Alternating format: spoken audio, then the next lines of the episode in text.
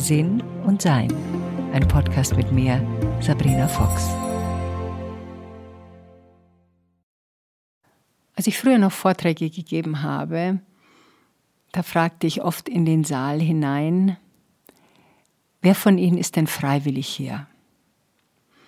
Es gab dann immer ein großes Gelächter, weil mir klar war, es sind ein paar mitgeschleppt worden. Und das fragte ich als zweites und da gab es dann immer diverse Männer, die mit einem Grinsen im Gesicht die Hand hoben. Und äh, da ist mir damals schon aufgefallen, und was ich aus meinem eigenen Leben sehr wusste, ist, dass ich lange, lange, lange probiert habe, meine Beziehungen, also meine Männer, dazu zu bringen, ihr Wachstum anzuschauen. Und ich dachte auch ein bisschen, dass mein Wachstum von dem Wachstum anderer abhängt. Denn ich schätzte mein Wachstum sehr. Also ich merkte, mein Leben wurde besser, es gab mehr Harmonie, es gab mehr Verständnis, es gab mehr Heilung. Und das einzige Problem, das ich darin hatte, war mein Partner, der einfach nicht verstehen wollte, dass ein Wachstum, ein spirituelles Wachstum so viel Freude bringen würde. Ich wollte natürlich auch gleichzeitig verstehen, warum der andere so reagiert, wie er reagiert. Und erinnere mich noch, dass ich das auch schon in meiner Kindheit erlebt habe. Einer der Gründe wahrscheinlich, dass ich mich überhaupt für persönliches Wachstum interessiere, ist, dass ich meine Eltern angeschaut habe und etwas, tja, verwundert war über die Entscheidungen, die sie immer und immer wieder getroffen haben. Also da wurde zwar getrauert darüber und gemeckert darüber und da war man verzweifelt darüber, aber etwas getan wurde da eigentlich nicht, sondern es blieb bei dem Status quo und der Status quo war eine unglückliche Ehe und die hat sich nicht verändert bis zum Schluss, als mein Vater starb. Ich habe in meinen Beziehungen und auch in den Beziehungen anderer häufig gesehen, dass unser Wunsch, den anderen in die Tiefe zu zwingen, also wie wir das empfinden, in die Tiefe zu gehen, also sich etwas anzuschauen, Gewohnheiten anzuschauen, Ängste anzuschauen, Sorgen anzuschauen, eben nicht von allen gemacht wird und auch nicht gewollt wird. Und wenn wir anfangen, uns dafür zu öffnen, dann ist es gelegentlich so, dass wir gerne möchten, dass der Partner dort mitgeht, was er eben tut oder nicht tut. Und manchmal entsteht in uns dieser Wunsch und der Fokus auf das Wachstum des anderen. Unser Wachstum hängt nicht von dem Wachstum anderer ab, da haben wir aber genau das Gefühl. Wir haben das Gefühl, wenn der andere sich jetzt nicht entwickelt, dann kann unsere Ehe, also sprich auch mein eigenes Wachstum oder unsere Beziehung, sprich mein eigenes Wachstum oder unsere Partnerschaft, beruflich oder wie immer, sprich mein eigenes Wachstum, da nicht hingehen, wo ich es gerne hätte, nämlich in Frieden, Harmonie, Verständnis, Heilung. Wir manipulieren und wollen die andere Person dahin manipulieren, etwas zu sehen, damit unser Leben dann leichter wird und wir unser Leben in diesem wacheren Zustand verbringen können. Und so versuchen wir nicht selten in der Partnerschaft jemanden ja, hinzubasteln, so wie wir ihn gerne hätten. Oder sie gerne hätten natürlich. Um das genauer zu betrachten, müssen wir eine Distanz hineinlegen. Eine Distanz zwischen dem, was sich da abspielt, unserem Austausch, unserem Miteinander und dem, wie wir es betrachten. Also wir gehen in eine Beobachterposition. Wir stellen uns vor, wir würden uns selbst in dieser Partnerschaft, egal jetzt ob beruflich, privat oder mit erwachsenen Kindern, auf dieser Bühne sehen und wir schauen uns das an, wie das da passiert und dann können wir beurteilen von außen, ob das einen Sinn macht, dass diese beiden Menschen ihr Leben miteinander teilen und ob das in irgendeiner Form eine Entwicklung in ein wahrhaftigeres, harmonischeres Sein gibt. Und dann können wir uns das eine Weile anschauen und können in der Skala von 1 bis 10, 1, da gibt es gar keine Annäherung und da passiert eigentlich überhaupt nichts und 10, ja, da passiert viel und es wird auf jeden Fall harmonischer, können wir schauen, wo wir uns denn da aufhalten. Ich habe früher in Beziehungen immer versucht, den anderen zu manipulieren, doch das so zu sehen, wie ich das sehe. Und habe eigentlich nicht gesehen, dass die Person, die da vor mir steht, schon fertig ist. Die ist so. Nur ein einziges Mal in einer Beziehung habe ich das nicht rechtzeitig gesehen. Und das erkläre ich gleich, was ich damit meine sondern da hat die Person auch später zu mir gesagt, wenn ich mich anders benommen hätte, hättest du mich nicht genommen. Und ja, das wäre auch so gewesen. Aber in allen anderen Beziehungen habe ich relativ schnell gesehen, was für ein Typ Mensch da vor mir steht. Natürlich war ich hingezogen und angezogen davon und bestimmte Dinge wollte ich auch nicht sehen. Da habe ich auch mit Absicht weggeschaut. Alle Alarmglocken, die geklingelt haben, habe ich ausgeschaltet weil ich eine, mein Verstand, nicht ich als Seele, weil mein Verstand eine bestimmte Vorstellung hatte, wie diese Beziehung denn sein könnte und meine Illusion darüber und mein eigenes Nicht-Wachsein mich davon abgehalten haben, genauer hinzuschauen. Und gerade in Beziehungen können wir das beobachten. Wir versuchen jemanden so hinzubasteln, wie wir ihn gerne hätten. Und das passiert in der Regel nicht. Ich weiß noch, dass ich oft gedacht habe, ich habe es nur nicht gescheit erklärt. Wenn ich das so erkläre, dann versteht das. Oder wenn ich das so erkläre, dann versteht das. Und wenn ich das so erkläre, das versteht. Also das war, der Fokus war an mir und meiner Unfähigkeit, es richtig zu erklären, weil wenn ich das dann richtig erklären würde, der andere das doch eindeutig und garantiert verstehen würde und dann wäre alles gut, dann würde er sagen, ach Sabrina, ja, toll, logisch, verstehe ich völlig, so machen wir das. Ja, ist nicht passiert. Ich bekam eine E-Mail von einer Frau, die vor kurzem geheiratet hatte, äh, in einem Mittelalter ist und sich in diesen Mann verliebt hat, weil er auch ein großer Verführer war. Und sie wusste schon und ahnte schon, dass er das nicht nur bei ihr tut, der hatte schon so einen dementsprechenden Ruf, aber sie hat gedacht, naja, das wird sich schon irgendwie regeln lassen. Jetzt stellt sie fest, nein, er ist und bleibt weiterhin ein Verführer, eben halt nicht mehr alleine mit ihr, sondern mit anderen. Und sie fragte mich, was sie denn da machen könnte in dieser Situation. Und wir haben das ein bisschen erforscht. Also, was gibt es zu tun?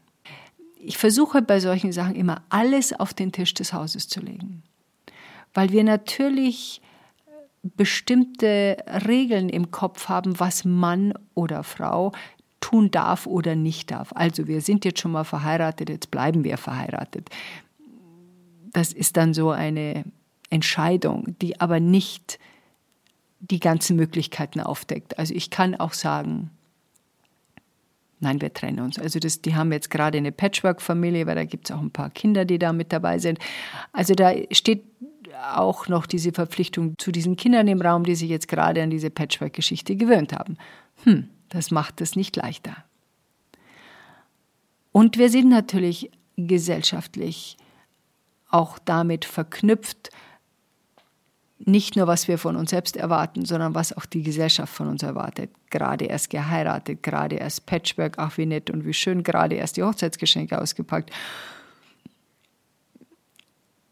wollen wir wirklich das überhaupt denken? Und doch glaube ich, braucht es in so einer Erforschung die Bereitschaft, alles zu denken, eben auch das. Also man kann das denken, man kann schauen, dass man sagt, okay, wir führen eine offene Beziehung, das geht auch. Man kann sagen, wir wohnen nicht mehr zusammen, wir ziehen doch wieder auseinander und dann sehe ich das wenigstens nicht. Ich kann mich entscheiden, wegzuschauen. Dann gibt es noch eine Möglichkeit zu erkennen, der Mann ist so, der kann zwar, das hat man in früheren Beziehungen gesehen, Frauen verführen, aber er kann sie nicht halten, weil er in dieser Verführungsspalte hängt.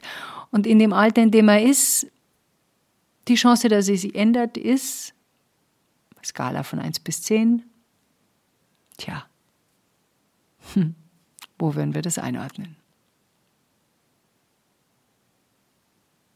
Ihr Wunsch ist es, und das, was sie mir erzählt hat, ist, dass sie ihm versucht, begreiflich zu machen, was das bedeutet. Und sie versucht ihn in seine Kindheit und in seine Vergangenheit und in sein Benehmen und seine Habits und Gewohnheiten zu ziehen. Und es will er alles nicht. Und sie versucht wieder und wieder und wieder. Was passiert? Also unser Wachstum und unser Wohlbefinden hängt in dem Fall von dem Wachstum des anderen ab. Meine Gedanken sind damit beschäftigt. Ich fühle mich unsicher, ich fühle mich betrogen, ich fühle mich hintergangen, hoffe auf eine Änderung. Und wenn wir uns das alles anschauen, was da vor uns liegt, bin ich bereit, und kann ich akzeptieren, dass diese Person so ist, wie sie ist, wie sie sich mir vorgestellt hat, wie ich im tiefsten meines Seins erkannt habe? Und kann ich damit leben oder nicht? Will ich damit leben oder nicht? Ist das die Art von Beziehung, die ich haben will oder nicht? Und kommen da meine eigenen Ängste hoch von, bah, und dann bin ich, das ist immer so, interessant zu beobachten, dass oft dann hochkommt, nie mehr wieder werde ich jemand finden, ich werde ganz alleine sein und irgendwo wohnen, wo man erst nach drei Tagen merkt, dass ich gestorben bin, weil es unter der Haustür blöd rausriecht. Also unsere Ängste kommen dann natürlich auch hoch. Was werden die anderen Leute denken? Was werden die anderen Leute sagen? Und trotz allem sind wir gefangen, den anderen zu einem Wachstum bringen zu wollen. Der will aber nicht. Oder die will aber nicht. Wenn wir nicht wollen, wird es nicht passieren. Denn all diejenigen, die sich um persönliches Wachstum kümmern, wissen eines und eines sehr genau. Es braucht viel Aufmerksamkeit, viel Zeit,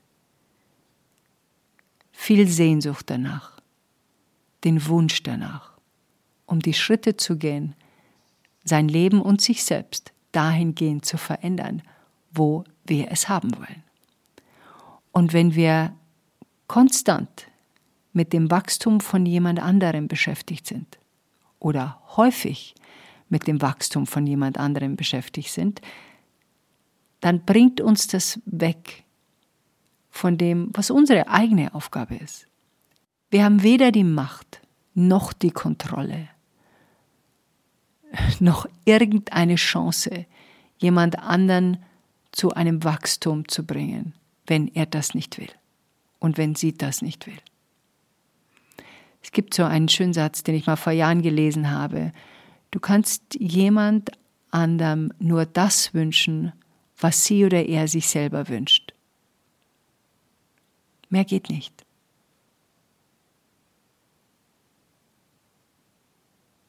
Denn wir sind unsere eigene Schöpfung.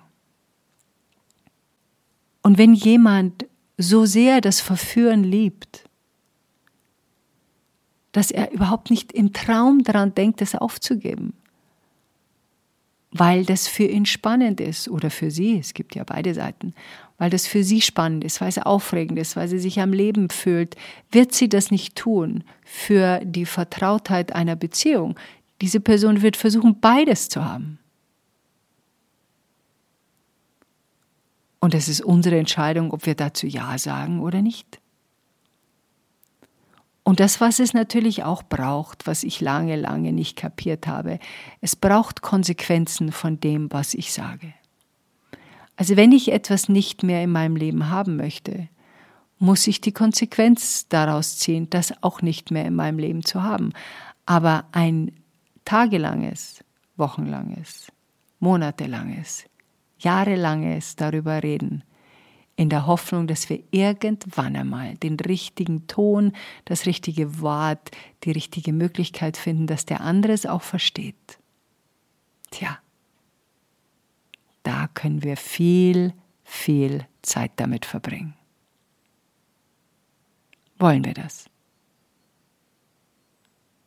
Und es ist respektlos der anderen Person gegenüber. Die andere Person lebt sein und ihr Leben, so wie sie es leben will. Wenn sie das nicht mehr wollen würde, würde sie oder er nach Möglichkeiten suchen, es zu verändern. Noch dazu, wo wir wahrscheinlich dauernd darüber reden. Also er weiß oder sie weiß, wenn ich was verändern möchte, wo ich hingehen kann, weil ich habe ja schon zehnmal, 15 Mal, 30 Mal darüber gesprochen. Das tun sie aber nicht. Warum tun sie es nicht? Weil sie nicht wollen.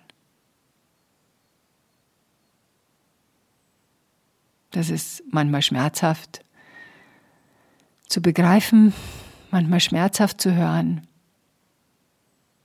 und manchmal auch erleichternd. Denn es liegt nicht an uns. Es ist nichts, was wir tun können, was wir sagen können, um das Wachstum eines anderen Menschen in irgendeiner Form zu beeinflussen. Er oder sie will es oder er oder sie will es nicht. Und dann die Person anschauen zu können und zu sagen, tut mir leid, ich habe wirklich in meiner Arroganz nicht geglaubt, dass du bist, wer du bist. Ich habe doch glatt gedacht, ich könnte ein bisschen an dir rumbasteln. Verzeih. Du lebst so, wie du leben willst. Und das passt leider nicht zu dem, wie ich leben will.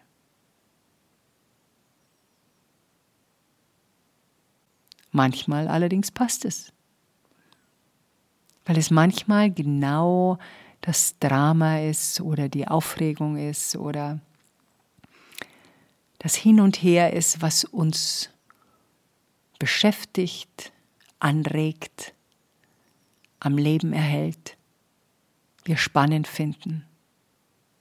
Ja. Und im Idealfall schauen wir genau hin. Genau hin. Enjoy life.